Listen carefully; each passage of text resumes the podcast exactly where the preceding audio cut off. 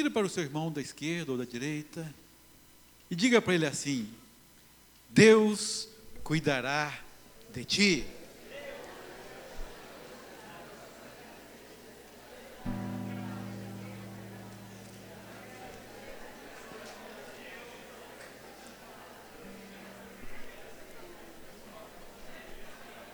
Amém.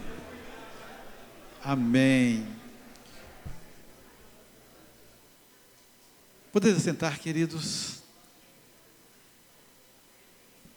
Quando começamos o louvor, confesso que eu pensei que já estávamos chegando na glória. Jesus está voltando agora. Me lembrei das palavras do Apocalipse que diz, que diz assim: não tem descanso nem de noite nem de dia, proclamando: Santo, Santo, Santo, digno é o Cordeiro que foi morto e está vivo pelos séculos dos séculos. Eu pensei, não temos descanso, é direto agora, e o louvor vai continuar até a hora da mensagem. Queridos, isto é céu na terra. Ainda bem que aqui nós temos um pequeno prazo para pegar fôlego, não é verdade? Mas na eternidade, você não terá descanso nem de noite, nem de dia, porque você foi criado para o louvor da glória de Deus. É bom antecipar um pouquinho, não é? Como diz o pastor Valdir, meu irmão, aqui nós estamos ensaiando para a eternidade. Que bom que já foi um ensaio, Rogério, turma do louvor, que louvor gostoso podemos proclamar: seu amor é para sempre, ele é fiel. Que nós levemos para os nossos lares essas palavras benditas, de que esse Deus que nos ama, cuida de nós. Seu amor é para sempre, de geração em geração a sua fidelidade. Abra sua Bíblia em Isaías 45. Nós íamos ler 46, versos 3 e 4, mas resolvi ler o contexto imediato. Como boa regra de hermenêutica, temos que ler também todo o contexto imediato para embasar a mensagem, a palavra de Deus aos nossos corações. Podem ficar assentados mesmo, não é? Quando nos colocamos de pé, de pé para o serviço, marchando, pregando a palavra, amando, proclamando Jesus salva. E quando nos assentemos, quando nos assentamos aos pés do Senhor Jesus, é para ouvir a palavra, para receber, para meditar e para colocar em prática. Isaías 45, a partir do verso 20. Vamos ler também o 19. Isaías 45, 19. Isaías o evangelista do Velho Testamento, o evangelho do Velho Testamento, ele tem um paralelo maravilhoso entre os deuses que não salvam e o Deus que salva. Entre os ídolos e os deuses que não livram das tribulações. E o Deus bendito que nos livra da angústia, da provação, das tentações e das tribulações. Diz assim Isaías 45, versículo 20: Não falei em segredo, nem em lugar algum de trevas da terra. Não disse a descendência de Jacó: Buscai-me em vão. Eu, o Senhor, falo a verdade e proclamo o que é direito. Congregai-vos e vinde, chegai-vos todos juntos, vós que escapastes das nações, Nada sabem os que carregam o lenho das suas imagens de escultura e fazem súplicas a um Deus que não pode salvar. Estudamos hoje no CFM o plano de salvação. Isaías está falando de deuses que são carregados nas costas das pessoas. Pessoas que fazem súplica à imagem de escultura e esse Deus não pode salvar. Aí vem o verso 17, aliás, o verso 21, não é verdade? Isaías proclamando o Deus que pode salvar. Declarai e apresentai as vossas razões, que tomem conselho uns com os outros. Quem fez ouvir isso desde a antiguidade? Quem desde aquele tempo o anunciou? Porventura não o fizeu o Senhor? Pois não há outro Deus senão eu, Deus justo e salvador, não há além de mim. Olhai para mim e sede salvos, vós todos os limites da terra, todos os confins da terra, porque eu sou Deus e não há outro. Por mim mesmo tenho jurado, da minha boca saiu o que é justo, a minha palavra não tornará atrás. Diante de mim se dobrará todo joelho e jurará toda língua. De mim se dirá: tão somente no Senhor a justiça e força. Até ele virão e serão envergonhados todos os que se irritarem contra ele. Mas no Senhor será justificada toda a descendência de Israel, e nele se gloriará. Baal se encurva, Nebo se abaixa, os ídolos são postos sobre os animais, sobre as bestas. As cargas que costumáveis levar são canseira para as bestas já cansadas. Isaías está falando de ídolos que são carregados na costa, no lombo de animal. Esses deuses juntamente se abaixam e se encurvam, não podem salvar a carga eles mesmo entram em cativeiro. Aí vem o belíssimo versículo 3 e 4.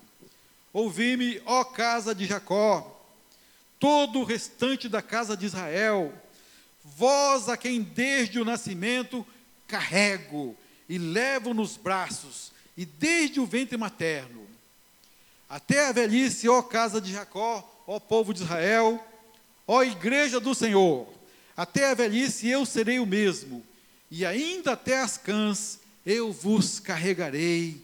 Já o tenho feito. Levar-vos-ei, pois, carregar-vos-ei e vos salvarei. A quem me comparareis para que eu lhe seja igual? Que coisa semelhante confrontareis comigo?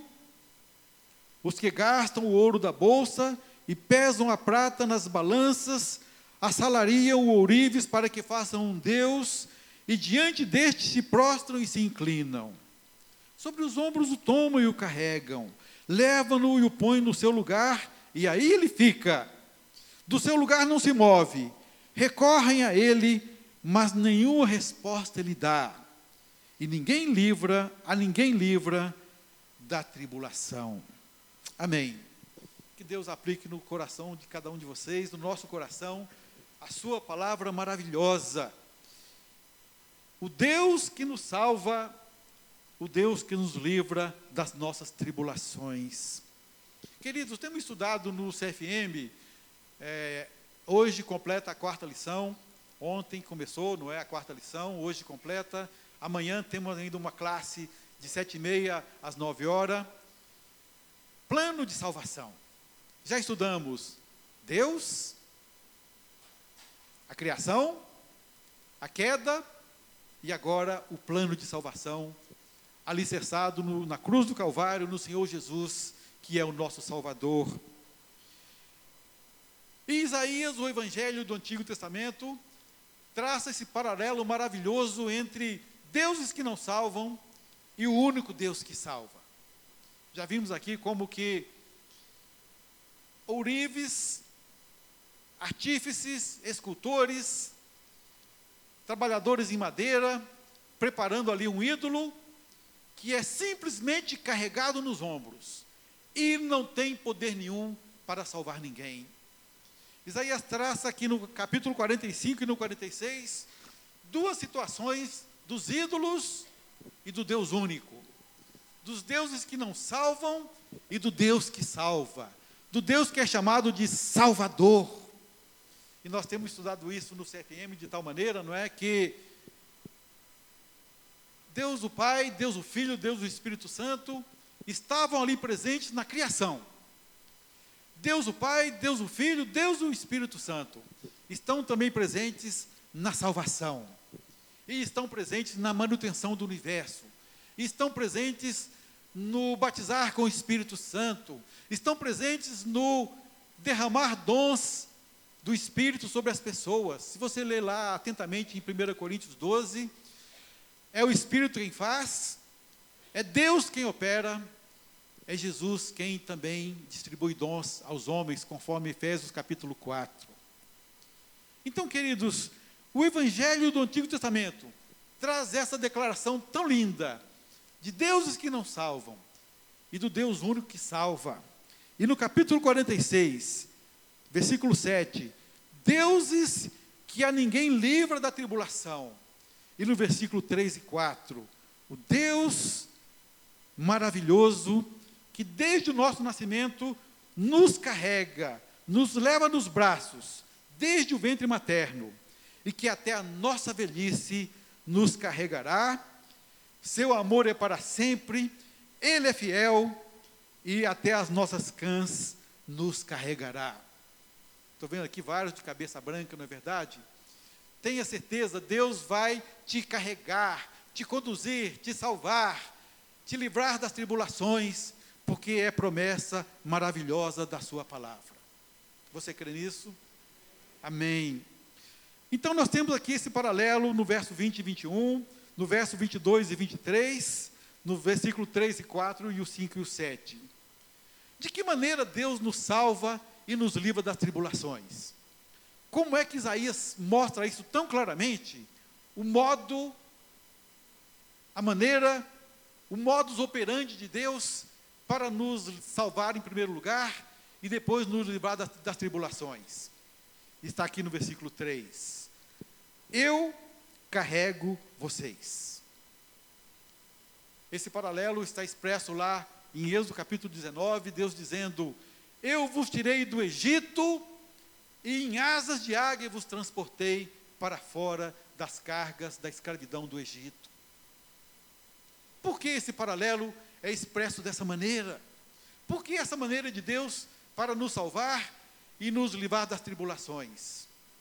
Porque Ele tem de nos carregar? Por uma razão muito simples, queridos. A razão é que se nós fôssemos olhar para a nossa própria força, alguém já disse que uma pessoa caída no fundo do poço, ela não consegue sair do, do fundo do poço puxando pelo seu braço. Não tem jeito. Alguém que está perdido em pecados não consegue produzir a sua própria salvação. É necessário que Deus venha e carregue essa pessoa, tirando de debaixo das cargas do Egito. Por isso que esta ilustração cabe bem tanto na salvação e cabe muito bem também na nossa libertação da tribulação. Deus nos carrega, Deus nos toma nos braços, Deus nos leva com mão forte e braço estendido. Deus nos transporta em asas de águias. Por quê? Porque nós somos incapazes de nós mesmos produzir a nossa salvação. Ídolos que as pessoas carregam também não são capazes de produzir a salvação do homem e libertá-lo da tribulação. É por isso que Deus faz dessa forma, carregando nos ombros, levando nos braços, nos transportando em asas de águias. E Deus fez isso, queridos. Tem um versículo maravilhoso em 1 Pedro 3, 2 e 9. Aliás, 1 Pedro 1, 19 e 20. Dizendo que, desde a fundação do mundo, aliás, antes da fundação do mundo, Deus já havia preparado a nossa salvação foi manifestado o Cordeiro de Deus antes da fundação do mundo, manifestado no tempo certo, vindo a plenitude dos tempos, Deus enviou seu Filho, nascido de mulher, nascido sob a lei, para livrar os que estavam debaixo da condenação da lei e carregá-los para uma vida de salvação, uma vida de vitória.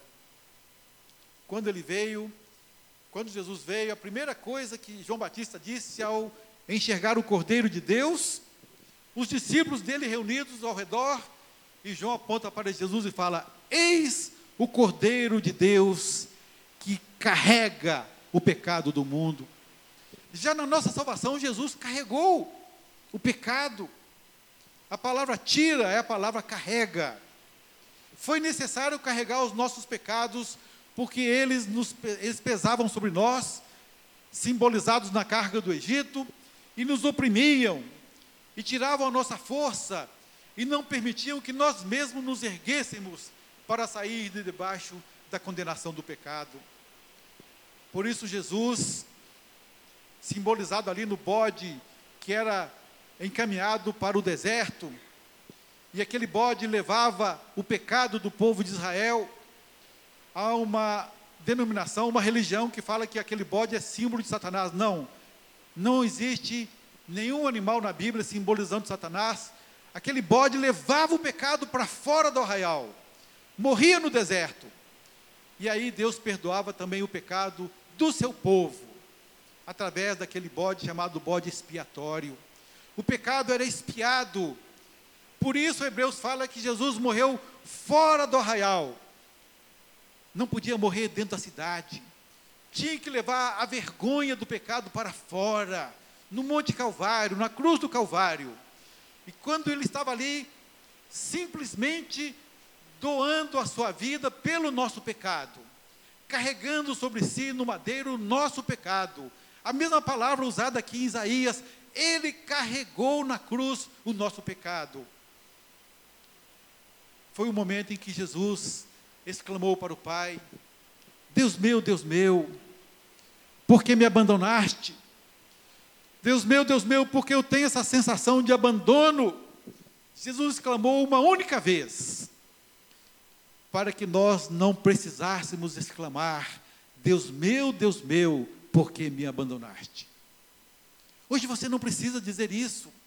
Seu amor é para sempre, sua fidelidade é para sempre, e Ele te toma nos braços, carrega você, carrega a sua igreja, até a sua velhice, até as suas cãs, até as cabeças brancas, você poderá exclamar: Deus me carregou, Deus me salvou, Deus me livrou das minhas tribulações.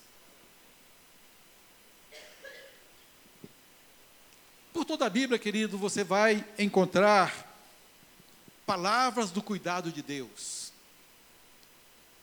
Tive curiosidade de fazer essa estatística. Não trouxe aqui todos, seriam muitos. Alguns eu quero dizer para vocês aqui nessa manhã. Salmo 37, 18 e 19. O Senhor cuida da vida dos íntegros. A herança deles permanecerá para sempre. Em tempos de adversidade, não ficarão decepcionados. Em dias de fome, desfrutarão fartura. Promessa de Deus. Salmo 145, 20. O Senhor cuida de todos que o amam. Salmo 28, 7 a 9. O Senhor é a minha força, o meu escudo, nele o meu coração confia. Tem até um hino baseado nesse verso. Dele recebo ajuda. Meu coração exulta de alegria, e com o meu cântico lhe darei graças. O Senhor é a força do seu povo a fortaleza que salva o seu ungido. Salva o teu povo, ó Senhor, abençoa a tua herança. Cuida deles como o seu pastor e conduze-o para sempre. E o maravilhoso verso de Isaías 61, de 1 a 3. O Espírito do Senhor Deus está sobre mim. Cumpriu-se em Jesus, na sinagoga de Nazaré. Quando ele abriu o rolo do profeta Isaías e falou: Olha, vocês estão olhando para mim? Esta profecia se cumpriu hoje. O Espírito do Senhor Deus está sobre mim, porque o Senhor me ungiu para trazer boas novas aos quebrantados. Enviou-me a curar os quebrantados de coração, a proclamar libertação aos cativos, a pôr em liberdade os algemados, a pregoar o ano aceitável do Senhor e o dia da vingança do nosso Deus a consolar todos os que choram. Quem sabe você entrou aqui hoje precisando de um consolo. Jesus está dizendo, o Espírito está dizendo, o Espírito está declarando: consolar todos os que choram, a pôr sobre os que em Sião estão de luto uma coroa em vez de cinzas, óleo de alegria em vez de pranto, veste de louvor em vez de espírito angustiado, a fim de que se chamem carvalhos de justiça, plantados pelo Senhor para a sua glória. Quem sabe o seu coração está lutando agora para dizer, pastor, se é verdade isso, por que então temos visto tantas tragédias se abatendo sobre os filhos de Deus? E temos visto isso. Porque temos visto tantas doenças e enfermidades acometendo os filhos de Deus que assistem na casa do Senhor, frequentam as células, se nós fôssemos declinar aqui, queridos, uma dezena de irmãos hoje estão sofrendo enfermidades cruéis, difíceis. Porque então, pastor, temos visto tantas aflições tirando a paz, minando a fé daqueles que um dia aceitaram o senhorio de Cristo e confessam a Jesus como Senhor e Salvador? Por que isso está acontecendo? Se a promessa desse Deus, cujo amor é para sempre, cuja fidelidade é de geração em geração, esse Deus que promete nos carregar nos seus ombros até a nossa velhice. Por que isso está acontecendo? Lembro-me do Max Jensen, que frequentou a nossa igreja durante um bom tempo, descendente de alemão, mora no sul do país. Ele dizendo que quando aconteceu aquele acidente do voo da Gol que teve a colisão com o Legacy, 2006, setembro de 2006. O fatídico voo 1907 que ceifou 154 pessoas naquela ocasião. E o Marx dizendo que conheceu um pastor amigo, muito querido, homem íntegro, respeitável, servo de Deus, e o filho dele e o filho daquele pastor que estava naquele voo dizendo: Meu pai voltará. Não, meu pai, um homem íntegro, respeitável, uma vida de santidade inabalável, inatacável. Meu pai vai chegar hoje ou amanhã. Não, meu pai não morreu, não, meu pai virá. Vou abraçar o meu pai. E o Max não sabendo o que falar, aquela pessoa, aquele jovem, orava com ele. Meu pai virá, meu pai está vivo. Deus não vai permitir que o meu pai tenha morrido naquele acidente.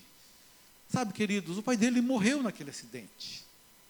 Mas até a morte dos seus santos, até a morte do justo, tem uma promessa maravilhosa de Deus, e eu creio nela, de que o próprio Filho de Deus se coloca em pé como fez com Estevão, para colher a vida preciosa do seu justo, porque preciosa é aos olhos de Deus a morte dos seus santos. Estevão viu assim, não é?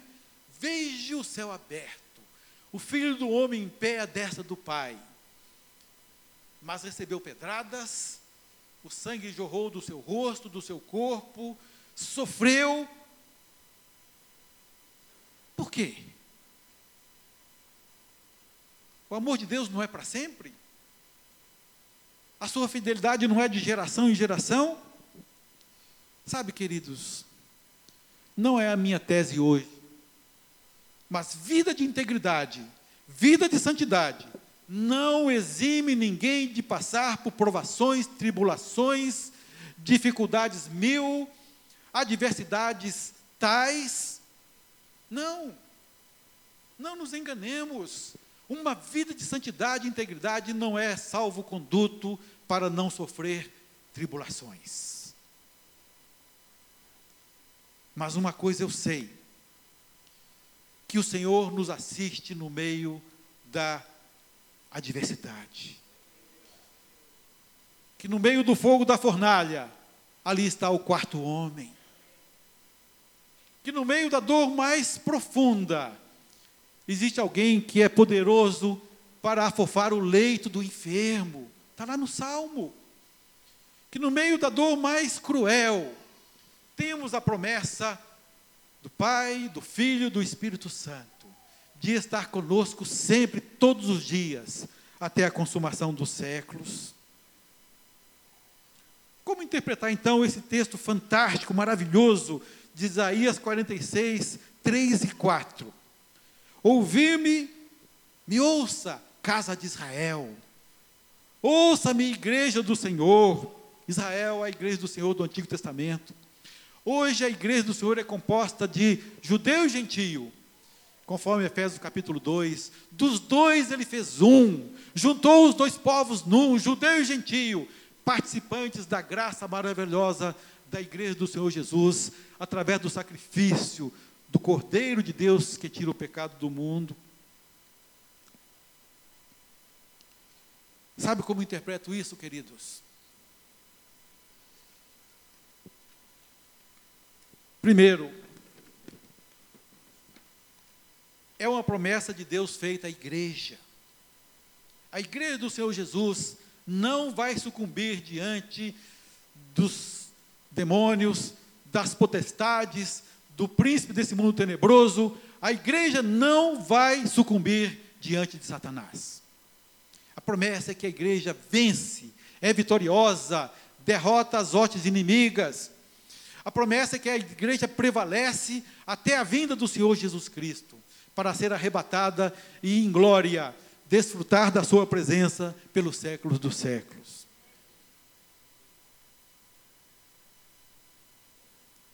Olha o que diz, o que Deus nos diz no Salmo 95, 10. A igreja do Senhor Jesus reunida ali, batizada já no Mar Vermelho, A outra igreja foi batizada no Rio Jordão, mas essa do, mar, do deserto é a primeira igreja batizada no Mar Vermelho. Tanto no mar quanto na nuvem. Aquela igreja foi batizada, selada. E durante 40 anos, no Salmo 95, 10, Deus diz assim: Durante 40 anos estive desgostado com essa geração e disse: É povo de coração transviado, não conhece os meus caminhos. Triste, queridos, constatar que aquela igreja do Senhor estava de coração transviado, não obediente a tudo que Deus havia proclamado. É triste ver que hoje a igreja do Senhor Jesus, no Brasil e em algumas partes do mundo, na Europa, na velha Europa, a igreja está em decadência, mas ainda assim ousamos declarar que a igreja do Senhor Jesus é vitoriosa e vai cumprir o mandado do Senhor Jesus de levar o Evangelho até os confins da terra. Não estou dizendo com isso que viver em pecado, podemos viver em pecado e ser vitoriosos. Não é isso que eu estou falando. Eu estou dizendo que existe uma promessa de Deus de vitória para a igreja, apesar do momento difícil que a igreja está vivendo. Olha Neemias 9, 19 a 22. Deus estava desgostado com a geração de 40 anos no deserto. Por 40 anos, ele esteve desgostado com a igreja dele. Olha Neemias 9, 19 a 22. Todavia, tu, pela multidão das tuas misericórdias, não os deixaste no deserto. A coluna de nuvem nunca se apartou deles de dia, para os guiar pelo caminho, nem a coluna de fogo de noite, para lhes alumiar o caminho por onde haviam de ir. E lhes concedeste o teu bom espírito para os ensinar. Igreja do Senhor, o Espírito Santo está conosco, está com você. Ele nos guia toda a verdade. Não lhes negaste para a boca o teu maná, e água lhes deste na sua sede. Desse modo sustentaste 40 anos no deserto, nada lhes faltou, as suas vestes não envelheceram e os seus pés não se incharam. Acredito que os sapatos cresceram durante 40 anos, acompanhando o crescimento dos pés dos meninos. Também lhe deste reinos e povos, que lhes repartiste em porções. Assim possuíram a terra de Seom, a saber, a terra do rei de Esbom e a terra de Og, rei de Bazã. Há uma promessa de Deus para a igreja, querido. Você faz parte dessa igreja. Ao mesmo tempo que há uma promessa, há também uma advertência. Para que essa, para que essa promessa maravilhosa de Deus que nos carrega em vitória, que Deus que nos assiste na nossa tribulação, que Deus que não permite que a sua igreja seja derrotada, há também uma advertência tremenda para o seu coração nessa manhã. Eu creio que a maneira que Deus tem hoje, no Novo Testamento, a partir do derramamento do Espírito Santo sobre a sua igreja, a partir da doação do Espírito para morar em nossos corações. A casa de Deus somos nós. A partir do momento em que nós temos os dons do Espírito e precisamos apresentar, frutificar o fruto do Espírito, eu creio que a maneira que Deus usa para carregar o seu povo é delegando aos membros dessa igreja aos membros do corpo de Cristo, delegando a cada um de nós o poder do Espírito Santo de Deus para fazer isso que ele prometeu em Isaías 64. Lembra de Efésios capítulo 4? Quem promove o crescimento da igreja? Quem? É o Espírito Santo de Deus, é verdade. Mas Efésios capítulo 4 nos diz que a igreja promove o seu próprio crescimento através de cada corpo, de cada membro, de cada junta, cada medula, cada órgão, cada dom, cada fruto. Porque Deus concede dons aos homens para produzir o crescimento da igreja em amor, em unidade, em consolação, em paz. Lembram de Atos capítulo 9? Perseguição sem fim sobre a igreja do Senhor? mas a igreja desfrutava de paz por todos os lados. Não havia derrota na vida da igreja. Quando Jesus disse: Toda autoridade me foi dado, ide, portanto, ele estava dizendo: Toda autoridade me foi dado, e eu estou delegando autoridade e poder a cada um de vocês, para que vocês vão por todo o mundo e preguem o evangelho a toda criatura e façam discípulos de todas as nações. Deus delegou a nós. Lembra o que o salmista nos fala no Salmo 68? Bendito seja o Senhor que, dia a dia, leva o nosso fardo. E no Novo Testamento? Gálatas capítulo 5 e 6.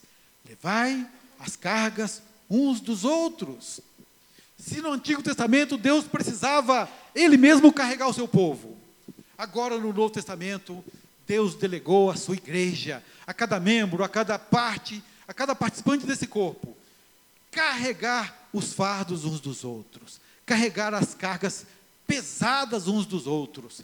É assim que Deus vai cumprir essa promessa de nos carregar até a velhice. Gálatas capítulo 6, versículo 2. Levai as cargas pesadas uns dos outros, e assim cumprireis a lei de Cristo. Qual é a lei de Cristo? Quem sabe? Qual é a lei de Cristo? Qual? Novo mandamento vos dou. Esta é a lei de Cristo. É um mandamento novo, como ninguém jamais tinha visto.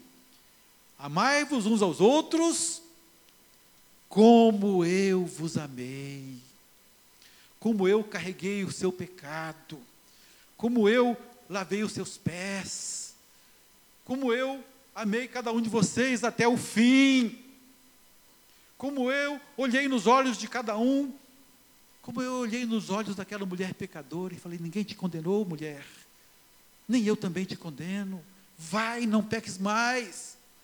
Amai-vos uns aos outros como eu vos amei. Ninguém tinha pensado isso. Ninguém tinha olhado para o amor como o amor deve ser um amor sacrificial, um amor que conduz à cruz. Sabemos de cor, João 3,16: Deus amou o mundo de tal maneira que deu o seu Filho unigênito para que todo o que nele crê não pereça, mas tenha vida eterna. Mas não sabemos de cor, 1 João 3,16. Precisamos amar o irmão. Que mais? e dar a vida pelo irmão. É isso mesmo. Esse é o amor de Jesus. E ele fala: quer cumprir a lei de Cristo, quer que Deus carregue a igreja nas costas até a velhice, cada um de nós até a velhice. Deus delegou essa mensagem para o seu coração.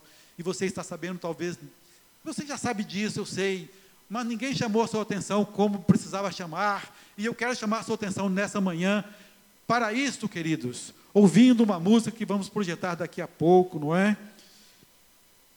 Novo mandamento vos dou que vos ameis uns aos outros, assim como eu vos amei. Que também, e Jesus, olha, Jesus foi pleonástico. Que vos ameis uns aos outros, como eu vos amei, vírgula. Que também vos ameis uns aos outros. Duas vezes, Jesus fez questão de repetir essa frase.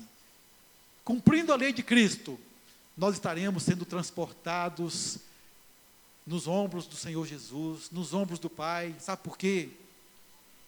Porque o amor de Cristo, além de sacrificial, ele é recíproco. Cada um amando o irmão, o outro irmão também me amando.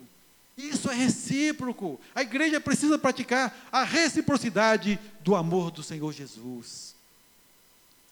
Conta-se que numa noite chuvosa, tenebrosa, de neve, muita neve, fria, na capital americana, em Washington. Na missão dos órfãos, o plantonista ouve bater a porta, insistentemente. Alguém batia a porta, alguém estava do lado de fora em muita provação. E ele, quando abre a porta, ele vê dois garotos. Um deles mais velho, carregando nos ombros o mais novo. E quando aquele plantonista abre a porta e vê cara, o rosto daqueles dois meninos. Viu, Léo? Pode preparar aí a, a, a música, tem tudo a ver com essa história linda. Os dois meninos de olhos arregalados, tremendo de frio e famintos. Ele então chama os dois meninos para dentro para preparar ali uma refeição e para preparar um banho quente, para abençoar a vida daqueles meninos. Ele fala para o mais velho: Puxa, você carregando nos ombros, deve estar pesado, não é? Aquele menino olha para o plantonista e fala: Não, ele não é um peso, ele é meu irmão. Vamos ouvir essa música? Que você volte para casa com a mensagem maravilhosa de uma música que tocou nas rádios.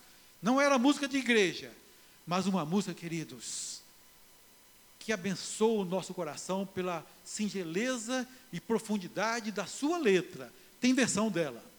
Enquanto isso, eu convido o pastor Ari a, tão logo termina essa música, já ministrar para nós o final desse culto. And uh, listen to the words because the words are very, very important in this song. It's called He Ain't Heavy, He's My Brother.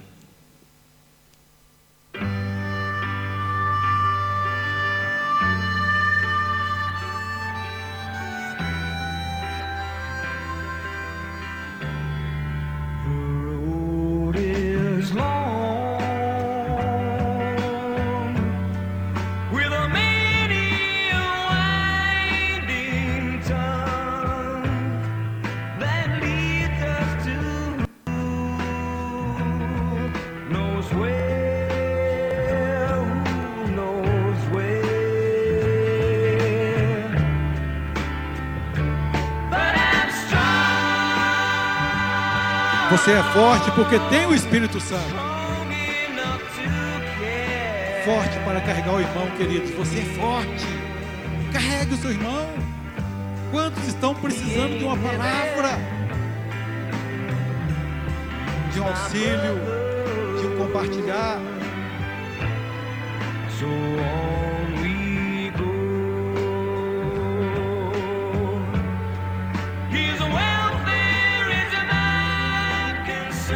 verdade é isso. O bem-estar do irmão é sua preocupação.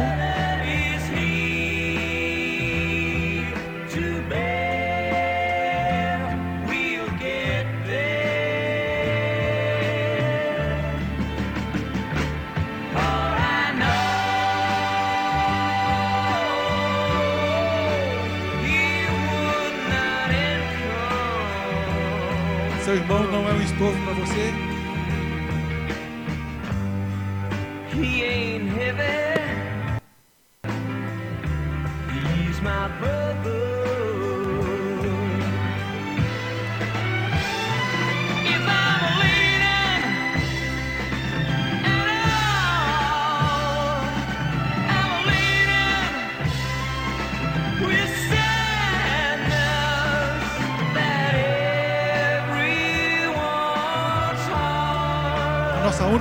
Deve ser porque os outros não têm a alegria que nós temos. Nós somos devedores do amor. A nossa dívida é esta. Somos devedores do amor com que amamos uns aos outros. It's a long, long road.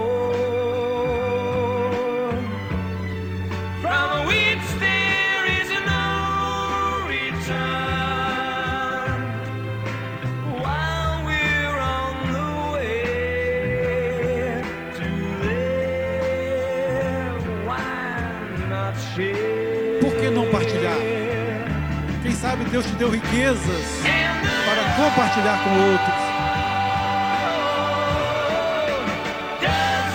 Um coração amoroso.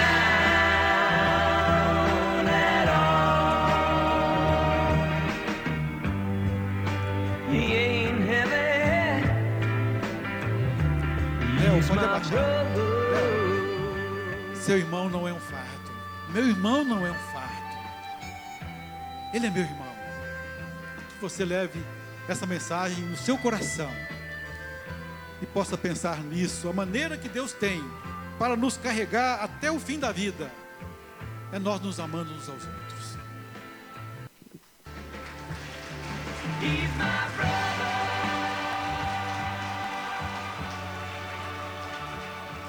Que bom. Que bom saber que nós podemos ser bênção um para o outro, né? Quero convidar você a curvar sua cabeça, fechar os seus olhos. Estamos caminhando para o final do culto. Estaremos daqui a pouco trazendo no altar nossas ofertas, nossos dízimos. Mas eu quero convidar você a orar nessa hora. Pedir a Deus que, de fato, faça da sua vida bênção na vida de alguém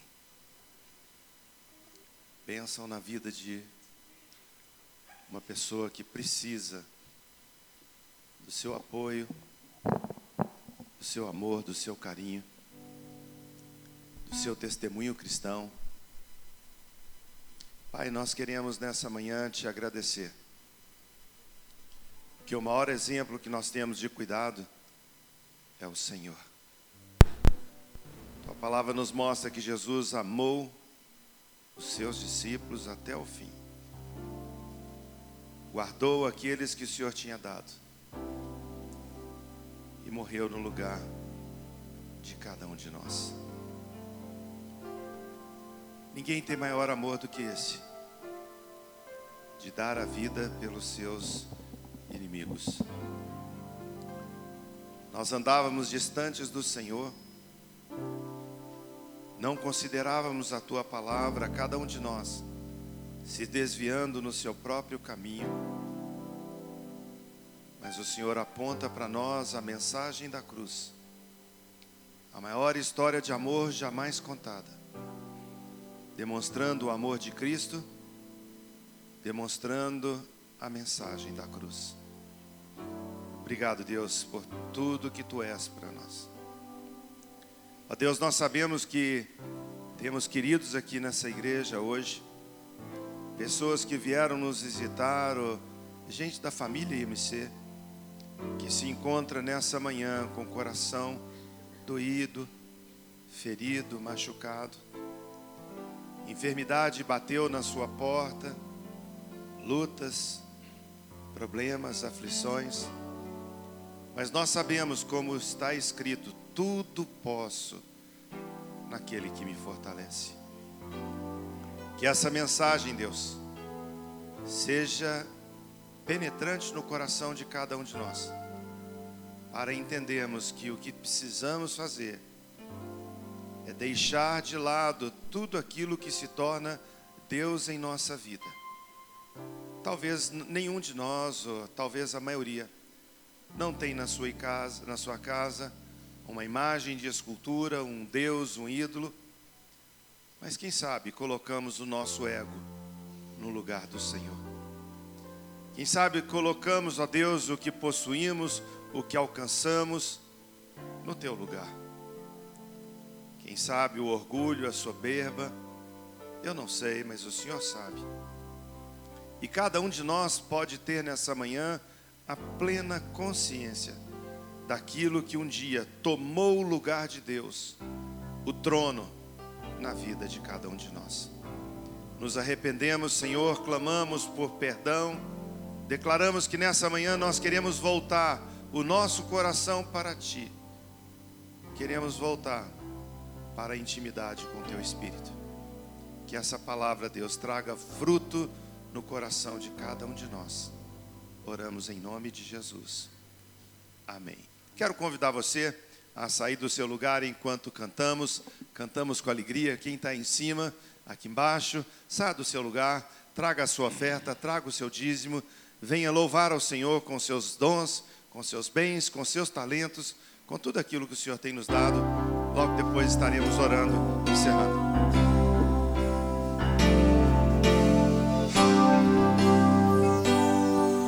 Se hoje acho